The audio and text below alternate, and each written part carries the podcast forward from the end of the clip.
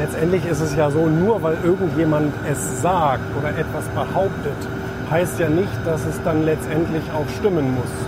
Ähm, ich erlebe das ganz, ganz oft, dass mit einer guten Absicht irgendjemand etwas erzählt, aber wenn man das dann überprüft, dann stimmte das vielleicht für seine Situation, für seine Lebensverhältnisse, für seinen Beruf etc. Aber es ist nicht anwendbar auf andere Sachen. Das heißt, auf der einen Seite ist es so, dass Ratschläge immer auch Schläge sind, sagt äh, Lothar Seibert und viele andere.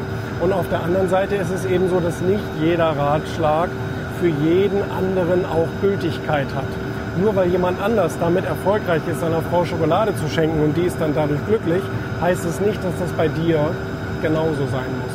Deswegen wäre ich immer vorsichtig damit, wenn irgendjemand behauptet, das und das ist so, dass du selber das ungefragt annimmst.